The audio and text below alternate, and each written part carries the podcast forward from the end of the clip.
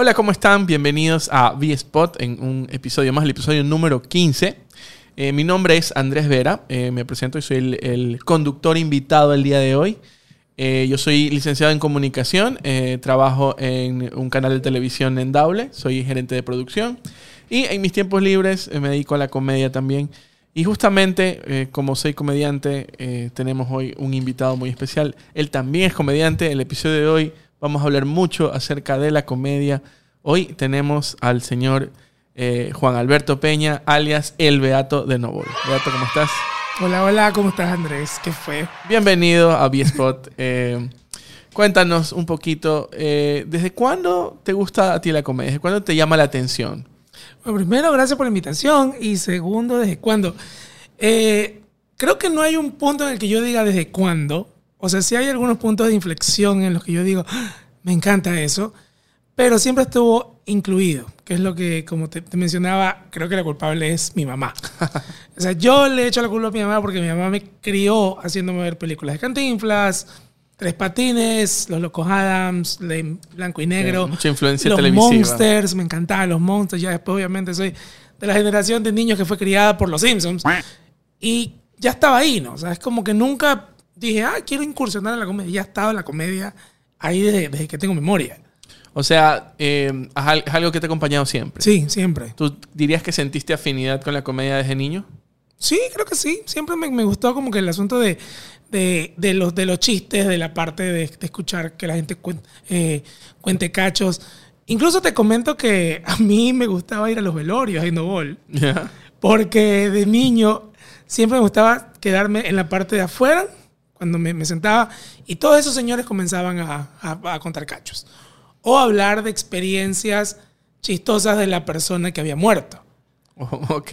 Y era como que, o sea, Entretenido. claro, entretenido. O sea, ahora lo veo como que también una parte de la gente que usa por, por sanarse también el Claro. dolor. Y, y era, y a mí me, me- me encantaba eso de quedarme viéndolo y escuchando lo- los cachos que contaban. Y me cagaba de risa, loco. Era, era vacancísimo. ¿Y, y en, qué, en qué punto, o sea, tú crees que desde pequeño sabías o sentías que algún día ibas a hacer algo como esto? ¿O es algo que llegó más adelante en tu vida? Llegó después. Llegó, Llegó después. O sea, creo que eh, empecé. Primer estando pero que vi fue Chris Rock en HBO. Ok. Cuando se llamaba HBO Olé. Imagínate hace cuántos años era eso. No, Y- no nos pongas edad aquí. Full años. Y el asunto es que yo lo vi y dije, qué bacán eso. ¿Cómo hace eso para hablar solito y hacer reír a la gente? Porque claro, ya había visto series, películas, actores, obras de teatro. Incluso me acuerdo que a los siete años mi mamá me llevó a ver a Julio Zavala. Me explotó la cabeza viendo a Julio Zavala. Ok. Pero eh, es importante eh, dar- recordar que tú has tenido una larga historia en el escenario. Tal vez no haciendo comedia, pero sí has eh, visto el escenario como una, un objetivo. ¿Cuándo empieza tu, tu interés con ser artista en general? Inter- bueno, en sí empezó en la adolescencia. En la adolescencia, cuando empecé a escuchar metal. O sea, siempre me gustó cantar desde niño, pero era súper tímido. Y aparte, como en algún momento de mi stand-up comento, mi familia eran súper conservadores, católicos, y toda la música en inglés era del diablo, Ok. básicamente. ¿sabes? Claro, como muchas personas tienen ese prejuicio Claro. hacia la música eh, eh, metal que suele Bueno. ser muy Y ni tanto metal, en ese entonces era en inglés. rock ya. o pop en inglés, o sea, ya era el diablo. Claro, bueno, los 90 fueron años difíciles para la música Sí. en Ecuador. Te lo juro. Y, y ya llegó un punto que, bueno, ya en la adolescencia ya me rebelé, me dio la edad del burro. Entonces, mi rebeldía se transmitió en aprender música. Ya en aprender a cantar, en aprender a tocar guitarra. Fue y ¿Cómo te expresaste? Claro, y de ahí fue cuando ya comencé a juntarme con mis amigos, a ensayar. O sea, nu- nunca fuimos el grupito de los manes que iban a vacilar peladas de colegio, no. O sea, salíamos el viernes a ensayar. Eran tres horas en una sala de ensayo llena de paneles de sonido, eran con cubetas de huevos. o nos íbamos al forum a ensayar. Ese edificio estaba maldito, pero ya lo sabes. ¿Qué edad, qué edad tenías en esa época? tenía 15 años, loco. 15 años. Y ya 15. estabas viéndote a ti mismo como un cantante. Claro, sí, sí. ¿Estabas aspirando a una carrera profesional de música? Claro, yo ya, yo ya comenzaba, eh, comencé aprendiendo a cantar Iron Maiden, Metallica. Luego de descubrí los guturales, los famosos guturales, Ok. empecé a aprender a cantar. Sé Sepultura, bandas ya más pesadotas. Cuéntanos un poco más de estos guturales. ¿Qué significa eso para los que no, no conocen? El gutural eh, es una técnica de voz que hablas con la garganta, pero en el metal tienes esta, este sonido que lo metes con el estómago también. Con, el, diafragma, Con el diafragma. Entonces, claro, ya vas a cantar y haces el... Y suena así. Y el, característico sonido de muchas el característico sonido, claro. Y son varios tipos de, de técnicas que hay. Hay el, el pig squeal, que se llama, que es el que hace como... Como chancho. Claro. Y son hartísimos, pero claro, ahí fue que comencé a aprender eso. Y ya luego llegó un punto que empezamos a participar en guerras de bandas, en eventos así. Y estas son técnicas que se utilizan para no lastimarse la garganta, ¿verdad? Claro, exacto. Para no es, porque la gente piensa que solo es de gritar y ya, pero tal vez hay mucha más eh, trabajo en Claro, exacto. Es un trabajo vocal, tienes que vocalizar igual como cantante normal, pero aparte meterle toda, ese, toda esa técnica que a veces es con, la, con los resonadores de la frente, de la nariz. Y, eh, o sea, es bacán, pero es súper práctico, tiene que estar constantemente. ¿Y cuáles fueron los resultados de todo este trabajo en la música? Eh, al final surgió una banda, hubo oportunidades de presentarse en lugares. ¿Qué pasó? Eh, te cuento que, bueno, a partir de. Yo empecé a aprender a estudiar canto a partir de los 23, 24 años, ya como que ya más profesional. De ahí ya me dediqué a cantar en bares y luego lanzamos. Eh, tuve dos, o sea, dos bandas que te puedo decir que fueron como que relativamente importantes. La primera que fue con mis mejores amigos, donde componíamos, hacíamos toda esa banda llamada Las Collins. Y la segunda, una banda que se llama Demolición. Demolición es una banda viejísima, de los años 80 en Ecuador, de las primeras bandas de metal. Y entré a cantar con esa banda. Y por que el punto más alto fue cuando fuimos al Quito Fest. Ok. Sí, y Quito, Fest. eso fue una experiencia brutal. Sí, fue una experiencia brutal. Realmente fue bacán ver a la gente haciendo mosh, haciendo. Sí, de, hecho, sí, sí tengo algunos videos. Ah, ok. De eso, sí, Sería interesante sí, en, mis redes. Si podemos ver algo de eso. Tengo algunos, si tienes para poderlo ver. Sí, claro, claro. Mira, aquí, esto, esto, de aquí fue el Quito Fest. Ok, estás muy joven. Sí, tenía 26, 27 años apenas. Todo el modo canchero, ¿sí ves? Claro. Y obviamente ser el vocalista de la banda requiere una, una, una, una conexión, una intensidad eh, asumo yo, aquí, aquí empiezas a desarrollar la capacidad para estar en el escenario y demandar la atención de la gente, ¿no? Por ahí vuela un man ya mismo. Porque no se puede ser vocalista de una banda y ser tímido. Claro, no puedes. O sea, tienes que ir y, pararte ahí y que la gente te mire y llamar la atención de todos, ¿no? Porque es tu trabajo. Claro, sí. Y, algo, bueno, una, una, una lección que tuve de ese, de ese concierto es que tú te viste Rocky 4. Eh, la que pelea contra el ruso. Hace muchos años, sí, pero no la recuerdo muy bien. Bueno, cuando pelea en Rusia, todo el mundo Drago, Drago, Drago, Drago. Y el asunto es que en esta banda de Demolición, la gente nombraba al primer vocalista de Demolición.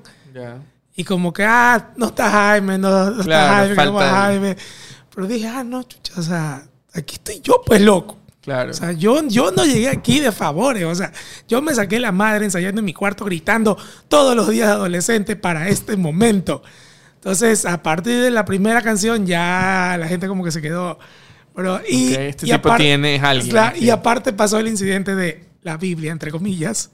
Ah, claro, claro. Claro, tú sí sabes el de la Biblia. Sería bueno que, lo cuentes para que la gente lo sepa. Resulta que la primera canción, la primera canción se llamaba Divino Designio. Y era una canción que tenía una parte como de como de pastor evangélico, así como que dabas un, como que un discurso, una de estas. Y no se me aprendía esa parte. Sí, yo decía, no, no, no memorizado. Claro, no, porque era demasiada letra, demasiada letra. Entonces yo digo, chuta, ¿qué hago? ¿Qué hago? Digo, saco un, un papel, saber turrísimo, feo entonces digo, mm, lo voy a anotar en esta agenda de cuero que tengo aquí. Ok, una y agenda de cuero. Una agenda de cuero. La metí cerca del bombo de la, del, del, de la batería. Y a la hora que ya me toca hacer eso, la saco. Y era, y era totalmente café. No se veía que era una agenda. O sea, no era tu intención, pero. No era mi intención. Yo esa agenda tenía un parecido. Parecía una Biblia. Parecía una ya después fue que cuando la saco y empiezo a leer, y es que la gente ahí en el Parque Bicentenario en Quito comenzaron. Yo digo, chucha, ¿qué? En ese momento dije, esta huevada parece una Biblia. ¿Y qué hice como Viste una buen- oportunidad. ¿Y qué hice como buen metalero? Empecé a arrancar las hojas. Oh, Dios. Y la gente, ¡ay, loco! Tú sentías a Satanás en ese momento. tú sentías la presencia de Satán. Y luego, y, y hay, hay un video, bueno, en, YouTube está que cojo y ya lanzo esa. No sé quién le habrá caído.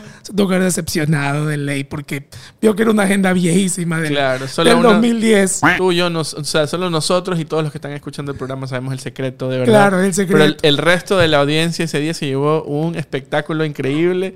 Así la mitad se fueron emocionados, por ahí uno que otro ofendido pensando que era una Biblia. Claro, y desde ahí el show quedó arriba, pues, Es loco. Fue increíble. Una agenda, no, tienen, no te vas a ir al infierno por arrancarle las páginas a una agenda. Claro, Es importante recalcar eso, no es pecado. exacto. Así que no pasó nada por más que nos, nos asustemos con eso. Y otro dato extra, ahí mismo fue donde dio la misa el Papa en dos años después. Mira tú, Sí. habrá sentido la energía negativa de la De ley, agenda. de ley, de- arrancada. de ley quedó ahí.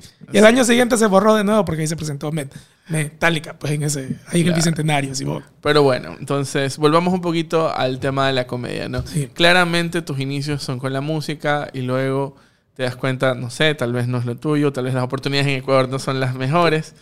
Hacer Y- metal en Ecuador es un hobby muy caro, loco. y regresa a ti este bichito de la comedia o, o te llama la atención finalmente. Siempre estuvo, o sea, era como que. Recuerdo que el, mi encuentro así con la comedia en español fue cuando vi. Primero yo tenía 19 años y fue la primera vez que vi a la vecina. Ok. En ese entonces no había nada de stand-up comedy en Ecuador. Entonces lo vi en una kermés de la Universidad Católica. Tenía 19, 20, 20 años más o menos. Y me quedé, qué bacán, este man está haciendo esto, que he visto que lo hace Chris Rock. Un par de años después, eh, una ex me enseñó el- la pelota de letras ok. de Andrés López. Claro, claro, eso es formativo para todos. Claro, y ahí sí dije, brother, esto se puede hacer bien en español. Y es muy bacán. Entonces ahí se me, se me quedó este bichito porque ya como que empecé como que a hacer un poquito más el centro de atención en, la, en las reuniones y la gente me escuchaba. Y ah, así chistoso este Y siempre fuiste el chistoso del grupo. Siempre fui el chistoso, sí, el payasito del Payasito grupo. del grupo. Ese es el requisito para ser comediante. Y el del también. curso, sí, sí, ese. Y de ahí me acuerdo que ya cuando cumplí 30 años, dije que yo ya quiero hacer stand-up, quiero hacer stand-up, quiero hacer stand-up. Y como que vi la oportunidad cuando iba a cumplir 32. Ok. Entonces me encontré, bueno, uno, el dueño de un, de un bar eh, en, en- San Borondón, que era pana mío, eh, ¿cómo se llama este lugar? Geekdom. Geekdom. El dueño de Geekdom era pana mío y yo le digo, oye, quiero hacer algo para mi cumpleaños. Y había celebrado varios, varios cumpleaños míos ahí. Entonces le digo, quiero ver si hago un stand-up. Y me dice, dale, cobramos eh, entrada y ya. Y cobramos entradas, 5 dólares de entrada cobramos. Y se llenó, loco. Claro, obviamente tú y yo sabemos que el primer show es un desastre, que todo, todo es puro condescendencia de tus amigos que te dicen, Claro. sí, sí, todo bien, todo Van todos acá". tus amigos, por supuesto. Claro, obviamente están tus amigos y están celebrando contigo, nada Es que ese es el gran engaño porque te sientes ganador y dices, oye, puedo hacer esto. Ajá. Tal vez sí tengo el talento. Y en realidad son todos tus amigos que están aplaudiendo para, para ver si les das torta y comida. Si Claro. no, si o, no, no o- historias que ellos ya se saben. Ya, exacto, sí. Claro, claro, sí, es totalmente cierto. Eh, y, y tú dirías eh, que el Beato de Novol es un personaje? ¿O, ¿O qué tanto de personaje tiene? ¿Qué tanto de ti tiene? ¿O simplemente es un nombre y si eres tú el que está en escena? Eh, creo que el Beato de Novoel es mi parte más atrevida, por así decirte. Claro, mi parte más canchera. ya. O sea, el man que no es tímido, que, que se lanza de una. O sea, todo eso es el Beato de ¿Es Novoel. más como una máscara tal vez? Sí, es como una máscara más o menos. Pero sí es, pero sí es una parte mía, que sí disfruto mucho. Pero en cambio ya Juan Alberto es un poco más callado. Sí, ya Juan Alberto Peña es más, es más callado, es el que ya termina de dar el show y si me va bien el show y todo el mundo se ha reído, ya mi medidor social se fue a cero. Claro, se tranquiliza. ya no quiero hablar con nadie, ya es como que ya así, ya... Vamos a mi casa a ver Netflix, así Sí, a quiero ir a dormir. mi ya. casa o quiero comerme una hamburguesa y ya me quiero ir a dormir. Claro, es como que ese, eh, sí, el, sí, el Beato sí es parte de mí. Es parte mía, pero no es como que un personaje tanto, sino que sí es algo que, que yo, que yo sí uso de vez en cuando. Ok, ¿Y dirías que este personaje lo has trabajado, le has metido cabeza o es algo que fue sucediendo?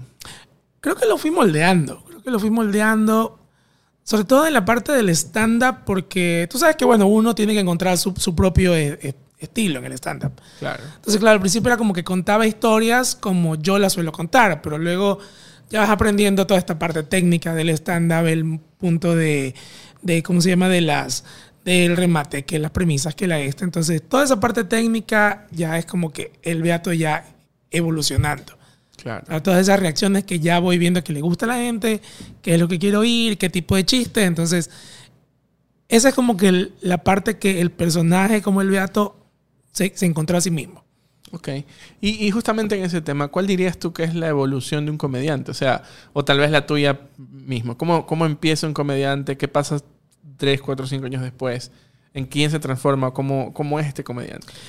Yo creo que en mi caso, eh, o sea, yo en realidad creo que más le metí como que en la parte técnica, ¿no? O sea, como que aprender las estructuras del stand-up y todo, porque tenemos esta creencia guayaca uh -huh. De que hacer comedia es para hablar huevadas. Claro. Claro, entonces... Es la frase, la frase de, para definirlo, sí. Claro, la hablar frase huevadas. para definirlo. Hablar huevadas, te paras a hablar huevadas, pero luego te das cuenta que no es fácil hablar huevadas y tienes que desarrollarlas, escribirlas, probarlas. Entonces creo que toda esa disciplina que he ido adquiriendo, tanto como que mi forma de escribir, porque antes era muy, tenía este complejo de escribir como si fuera un guion o como redactor. Pero luego te das cuenta, yo no hablo así. O sea, claro, claro, como, como escribes una cosa y como hablas es otra. Claro, como escribes una cosa como hablas es otra. Entonces no voy a usar términos así. Entonces luego como que ya trato como que hacer como que ponte, doy una premisa, por ahí anoto par de cosas importantes y lo desarrollo yo en mi cabeza, con mis palabras. Entonces creo que, creo que esa, esa es la, la, parte de la evolución que ha ido yendo como, como comediante en sí.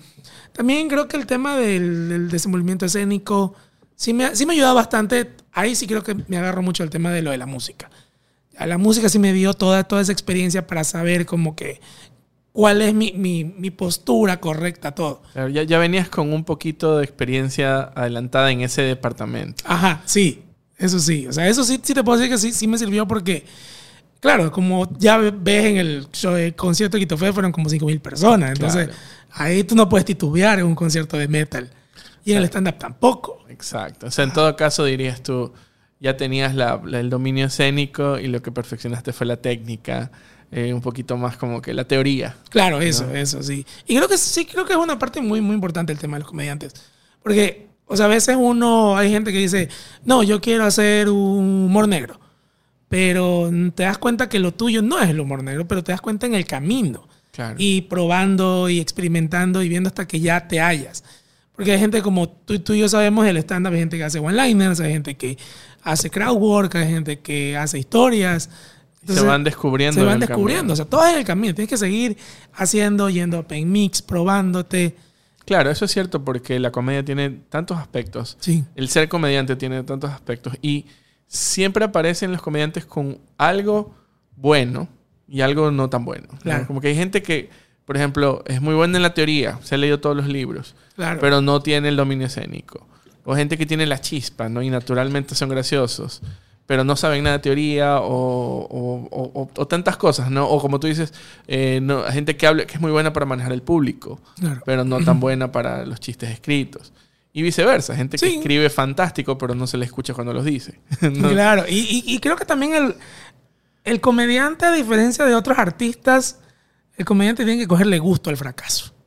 Claro, claro, tienes que, eh. tienes que aprender a soportar esa, ese rechazo. Claro eh, esa, ese fracaso directo porque es de, las, de los artes más directos que hay. ¿no? Sí. Tú te pones solo con lo que tú escribiste frente a la gente y si no se te ríen, estás fracasando en directo. Estás fracasando y, y claro, y, y, como puedes tener como que el show más bacán y luego al siguiente día el más desastroso.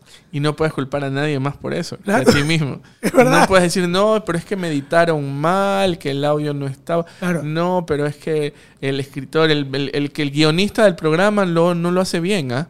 No me gusta. Mi personaje yo lo estuvo bien, pero el guionista, nada. Aquí eres tú, eres el guionista. Eres tú, todo el tú eres el actor, ¿sí? tú eres la iluminación, tú eres todo. Exacto. Y sí. si sale mal es tu culpa. Claro. Y así mismo, si sale bien. También. Te y, sientes. Claro, obvio. Pero también, claro, creo que el tema del de, de de, de cagarla en el stand-up es bacán porque ya vas encontrándote. Y dices, ya, bueno, esto no sirvió, vámonos por otro lado. Y te vas y te vas y te vas hasta Claro. que ya encuentras ese punto. Ya, cuéntame algo. El Beato de Novol el año 1 versus el Beato de Novol ahora, ¿cómo, ¿qué diferencia tienen? ¿Cómo eran esos personajes? ¿Cómo, era, cómo empezó? ¿Cómo definirías al Beato Novol al inicio? ¿Con qué palabras? ¿Y quién es él ahora? El, el personaje cómico. Aparte de inexperto, creo que el Beato de Novol en sus principios era muy... O sea, le- yo le ¿De daba- qué hablaba? De ese, tú le dirías, y ese man es muy... ¿Qué dirías? Era muy anecdótico. Ok. Hablaba mucho de anécdotas que eran situaciones que me parecían chistosas en mi vida, sí. Pero que Pero- tal vez no son graciosas para el resto. Claro que no son muy graciosas para el resto.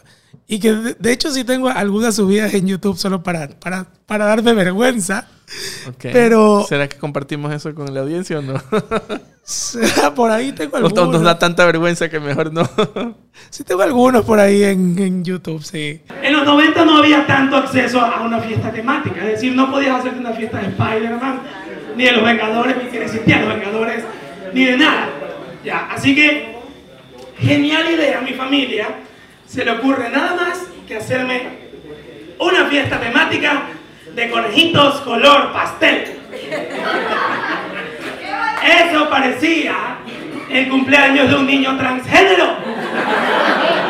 Pero en los premios que iban a dar para, los- para el- niño que baile, habían unos Hot Wheels. Y yo decía, están bacanísimos esos Hot Wheels. Los quiero para mí. Bueno, mi hermana, que era adolescente en ese entonces, tenía 15 años, me dijo tal cual el meme. Dice mi mami que si quieres los premios, que bailes. Y comienza el, el concurso, ¿no? Y tú de niño bailas así. Tú estás así. El Beato al principio tenía o en la tablet o en un cuaderno las cosas para leer. Y eso siento que me perdía el contacto con el público. claro, dependías de tu texto ahí. Y a la vez buscaba como que memorizarme mucho el texto que había escrito. Entonces, me, me, me responsable, o sea, me sentía más responsable por decirlo al pie de la letra que por disfrutar el show.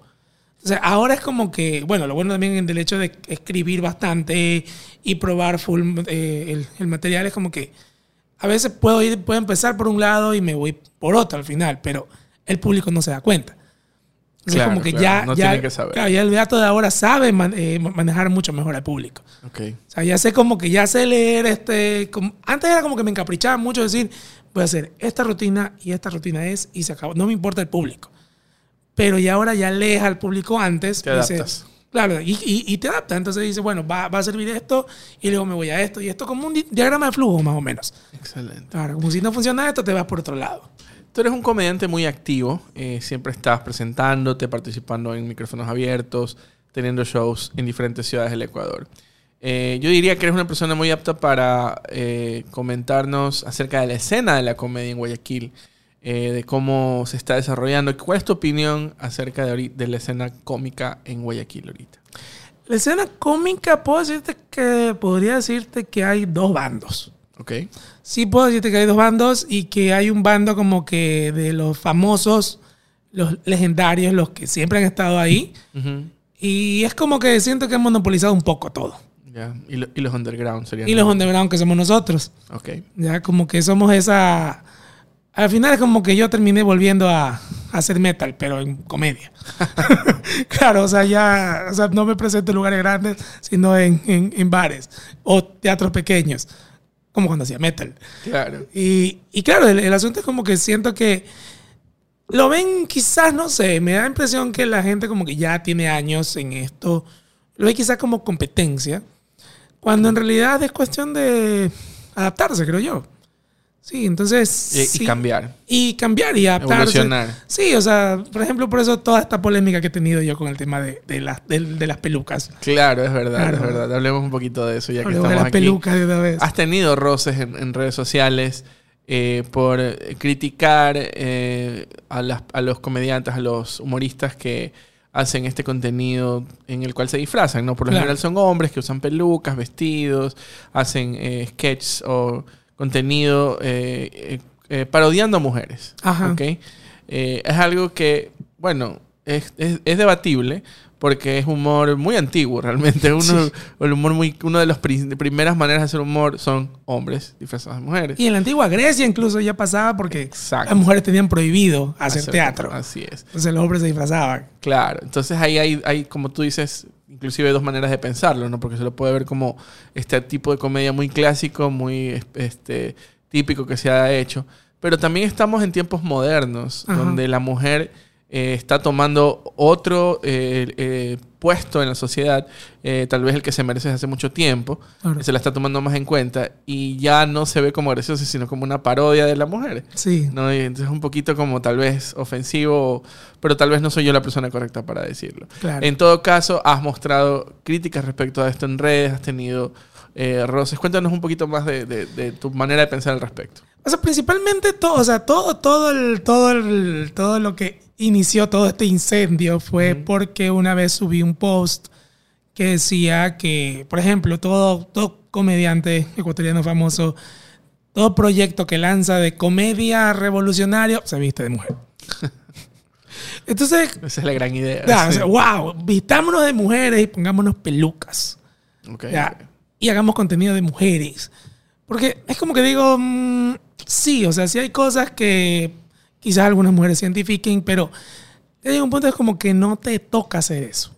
¿ya? ¿Por qué? Porque sí consumo bastante humor de comediantes mujeres de aquí como de, como de fuera. Entonces te das cuenta que ya no encaja tanto, porque siguen encasillados en, el, en ese tipo de humor bien viejo.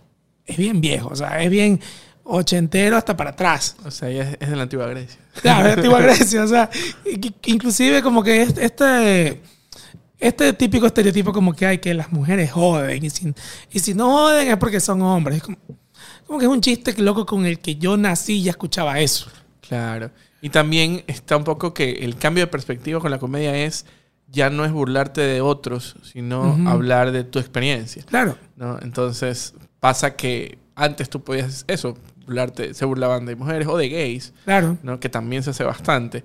Y, y- aunque se le puede hacer en buena intención o en buena onda, la tendencia ahora es hablar de tu vida, de tu experiencia, de ti mismo y burlarte de, de ti mismo. En todo caso, como hombre blanco, heterosexual, burlarte de eso, de tu experiencia Claro, en- exacto. en la vida. de- dijeron mal mi nombre en Sudan Coffee, no sé qué pueda...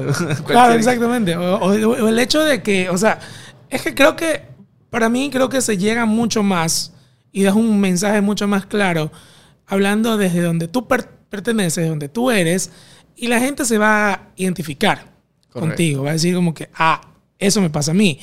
Pero si vas a disfrazarte de una señora, te vas a poner una peluca, una batona y vas a decir, ay, mi mamá es así, es como que, ya puede que sea así, pero no se siente bien.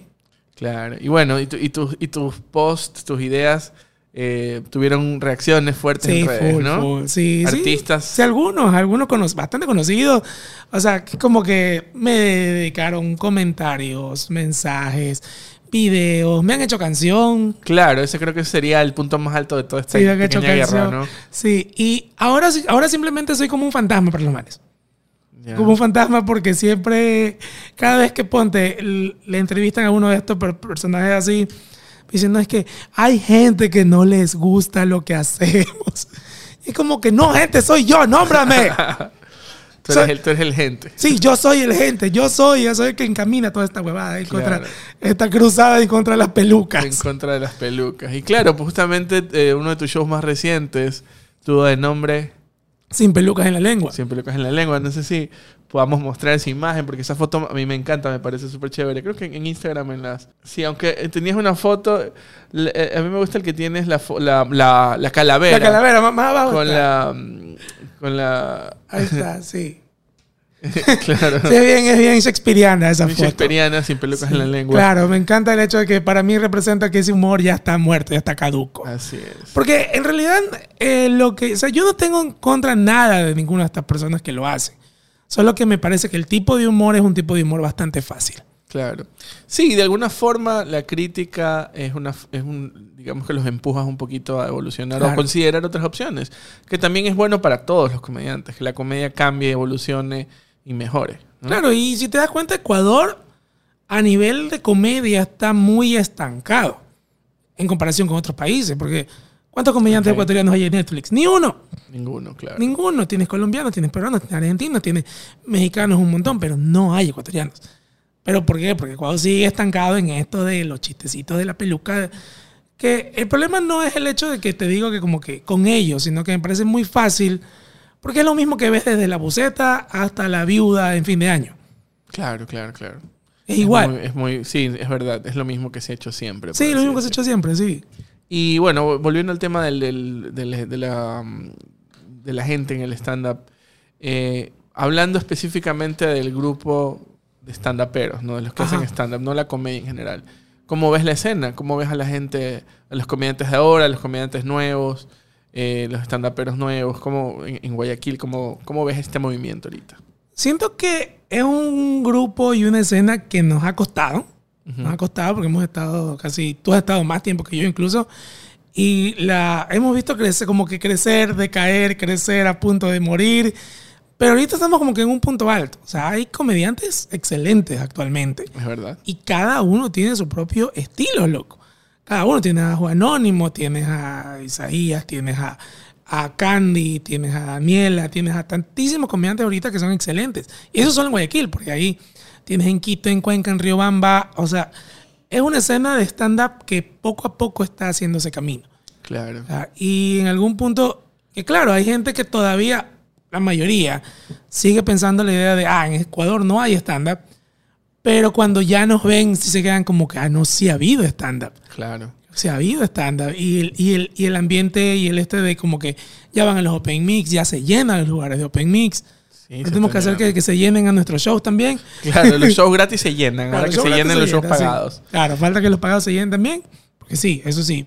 Pero tienes Apoyo. mucha razón en eso y me gustaría añadir que yo siento que estamos como en la época, estamos en la etapa de los ochentas. Ajá. La versión de los ochentas, donde ahorita puedes ver a gente que va a ser buena en el futuro. Como que yo siento que estamos en esa época donde tú puedes ir a un bar y, y pagar 5 dólares por ver el show de alguien que en 15, 20 años lo vas a ver en, o en televisión o quién sabe en Netflix.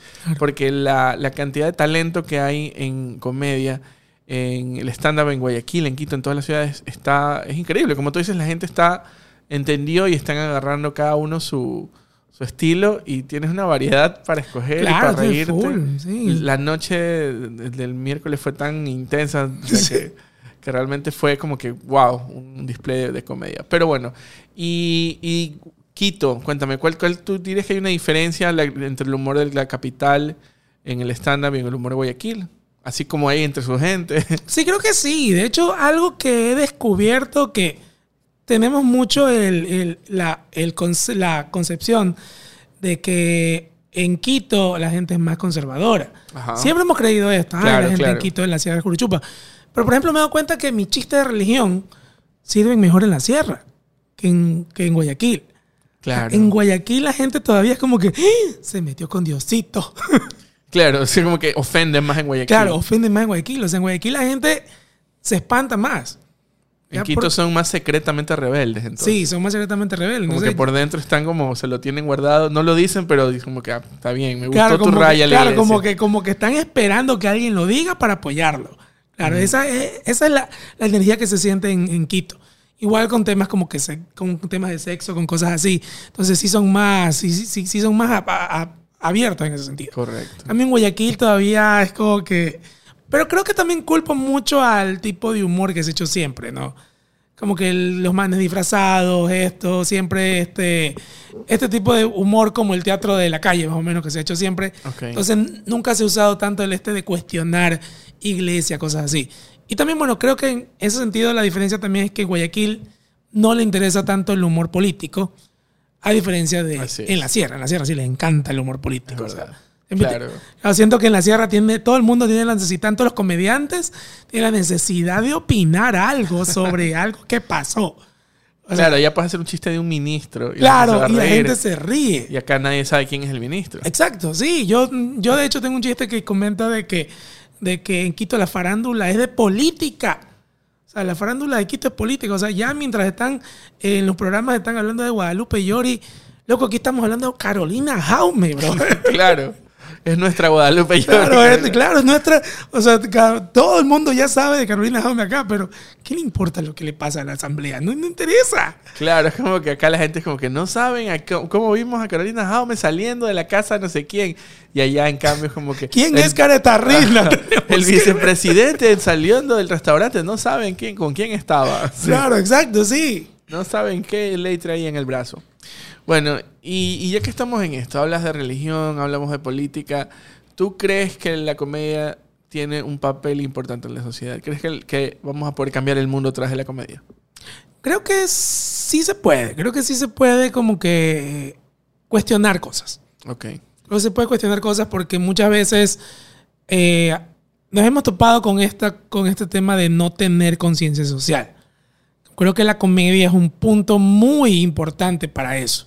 Como que darle a entender a la gente ciertas cosas que quizás si lo dice un político, quizás si lo dice un sacerdote o alguien representante del, clé- del clérigo, no, no va a tomar tanta fuerza. Pero sí, cuestionas cosas, ya sean de, de raza, de clases sociales, de pobreza, de cosas así, como que te quedas como que "Mm, tiene razón este man, es chistoso, pero tiene razón. Creo que con la risa se te queda más rápido. Una, una forma de, de que la elección entre suave, digamos, al Sí. cerebro. Claro, que entre suave y cada vez que se quede. Razón, razón, mucha razón. Claro, y, y sobre todo históricamente ha sucedido eso. Sí. Siempre la música y la comedia han sido los vehículos de las revoluciones cuando han habido represiones, cuando han habido situaciones donde no se puede decir algo. Claro. Usas la comedia, la parodia para mostrarle a los políticos lo que está mal, para mostrarle a la sociedad por qué algo está mal en política o algo está mal en el, en el, en el gobierno, ¿no? Exacto. Entonces, eh, definitivamente hay, hay algo interesante ahí. Cuéntame, Beato, eh, ¿cuál ha sido tu show más memorable? Yo he tenido algunos, pero creo que el uno que recuerdo siempre con cariño es el primero que tuve en Manta. Ok, ¿por qué? Porque eh, resulta que era un bar llamado Cervecia, que recién había inaugurado un, eh, creo que tres semanas antes de mi, de mi primer show.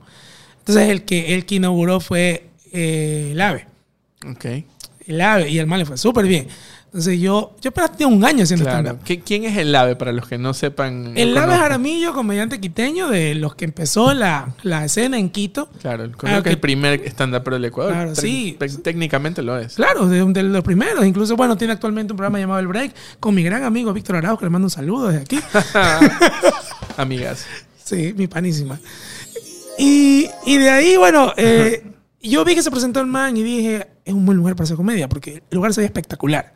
Ok. Una, una cervecería increíble, el diseño, la tarima, todo me encantó. Entonces pasa que soy este tipo de personas que algo que me caracteriza por lo que trabajo tanto como comediante es que yo me busco mis propios shows. Entonces siempre he sido ladilloso en ese sentido, para vender, para trabajar, como todo es como que yo quiero presentarme ahí y me voy a presentar ahí, pásame el Insistente. contacto con quien converso con esto. Y efectivamente, cogí, le, le escribí al dueño, resulta que por suerte era amigo de un amigo y entonces como que contactamos, conversamos y me dijo, ¿sabes qué? Vente tal día de febrero. Fue un 19 de febrero de 2019, creo, sí. Y llegué y como que, loco, el bar estaba a full de gente porque era nuevo el bar, era increíble y nadie me conocía. O sea, tenía dos amigos ahí nada más que habían ido a verme, pero ahí nadie me conocía. Y me fue tan bien, Luke. Fue tan bacán el show, la partí. Y, y incluso hice mi primer chiste improvisado ahí, que no, no lo volví a ver nunca. Que yo tenía un, un chiste que yo hablaba de que de adolescente, por andar de cachondo, tuve sexo con una sandía. Ok. Cielos. Y el asunto es que la gente estaba, en ese punto la gente se quedó como que en silencio. Y a mí se me sale de la, se me sale de la nada. Es decir, ustedes comen burras y nadie le dice nada. Loco, yo dije, ya me cancelaron, ya, ya, ya se jodió mi carrera aquí. Pero la gente se cagó de risa, loco. O sea, fue como que ese boom en el que tú dices, ya, aquí me largo, aquí me bajo porque ya más, más arriba de esto no va a poder puede llegar. obtenerlo, claro. Y fue vacancísimo. En ese mismo bar me presenté como tres veces más después, hasta antes de la pandemia que cerraron. Pero fue, o sea, fue lindo porque me, me- se encariñó conmigo el público de, de Manta. Entonces es como que ya es un público que ya, ya tengo mi público fijo por ahí. Ah, serán unas 20 personas que van fijo, pero, pero van. Entonces es como que ya, y, y fue, fue, fue súper bacán ese, ese show, sobre todo por el hecho de que todavía ni, ni siquiera tenía un año haciendo stand-up. Chévere, chévere. Eh, aquí en B-Spot, como, como, como tú sabes. Eh, bueno, yo tantas veces que he venido acá, siempre hacemos una dinámica. Eh, y es que el invitado del episodio anterior deja una pregunta para el siguiente invitado. No, en este caso, tú vas a tener que dejar una pregunta, anda pensándola. Ya. Pero ahorita te voy a hacer la pregunta que dejó el invitado del episodio anterior. ¿Ok? ¿Estás listo? Sí. A ver. ¿Qué estás haciendo para tener esa conexión y estar presente en el aquí y el ahora? Eh, medito. Medito. Ya medito que hace unos casi nueve años. Sí, eh, practico la, la meditación porque obviamente soy bien ansioso, medio depresivo. Soy comediante, hoy soy depresivo. Van de la mano. Claro, eso va, va de la mano siempre. El quererte morir siendo comediante mientras haces reír a la gente. De eso se trata. Y bueno, comencé a meditar hace casi nueve años. Y es como que lo que me mantiene así un poquito estable. Actualmente lo que estoy haciendo es eh, practicando los ejercicios de respiración de Wim Hof, que se llama, lo pueden encontrar en YouTube, como Wim Hof eh, Breathing Technique. Y son súper buenos, loco, porque son ejercicios de respiración en los que haces respiraciones profundas, 30 respiraciones profundas, luego te aguantas la respiración por un minuto, un minuto y medio, dos minutos, lo que puedas.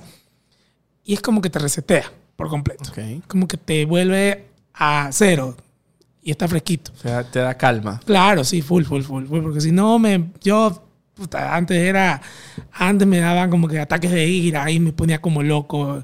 Pero ya, desde la primera vez que me dio un ataque de ansiedad hace 10 años, dije, no, esto no puede volver a pasar. Mira tú. Sí.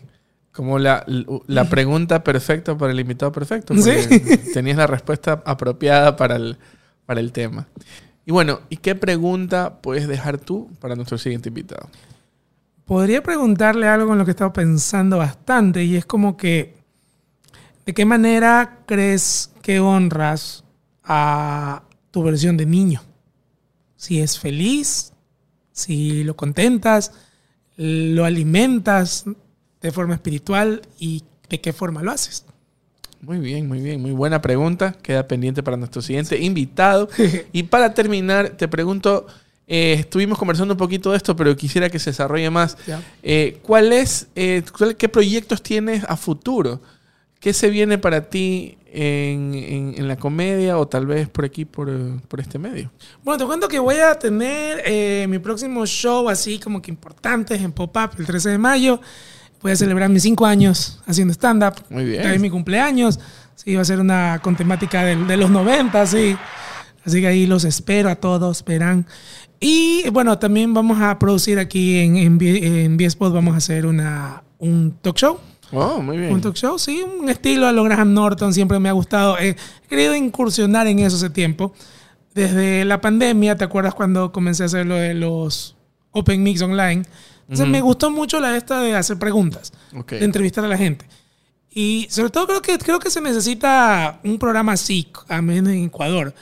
Porque la gente no, o sea, siempre todo lo que tenga que ver con famosos, solo es farándula y chisme. Pero Claro. no hay como que un espacio donde los conozcas bien.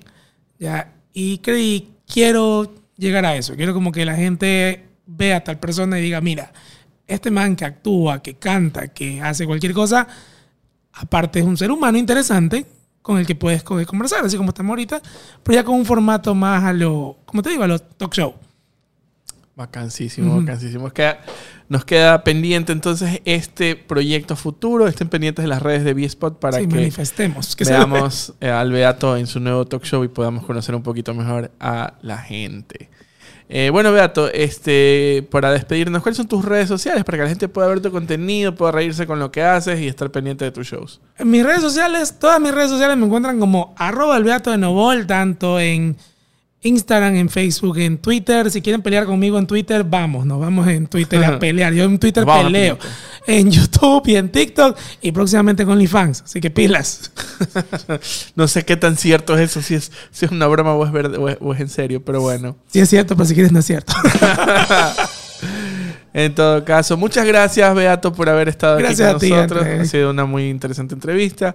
Y bueno, yo me despido. Mi nombre es Andrés Vera y nos vemos eh, bueno, conmigo no, pero el programa sí. En el próximo episodio de B-Spot. Eh, hasta luego.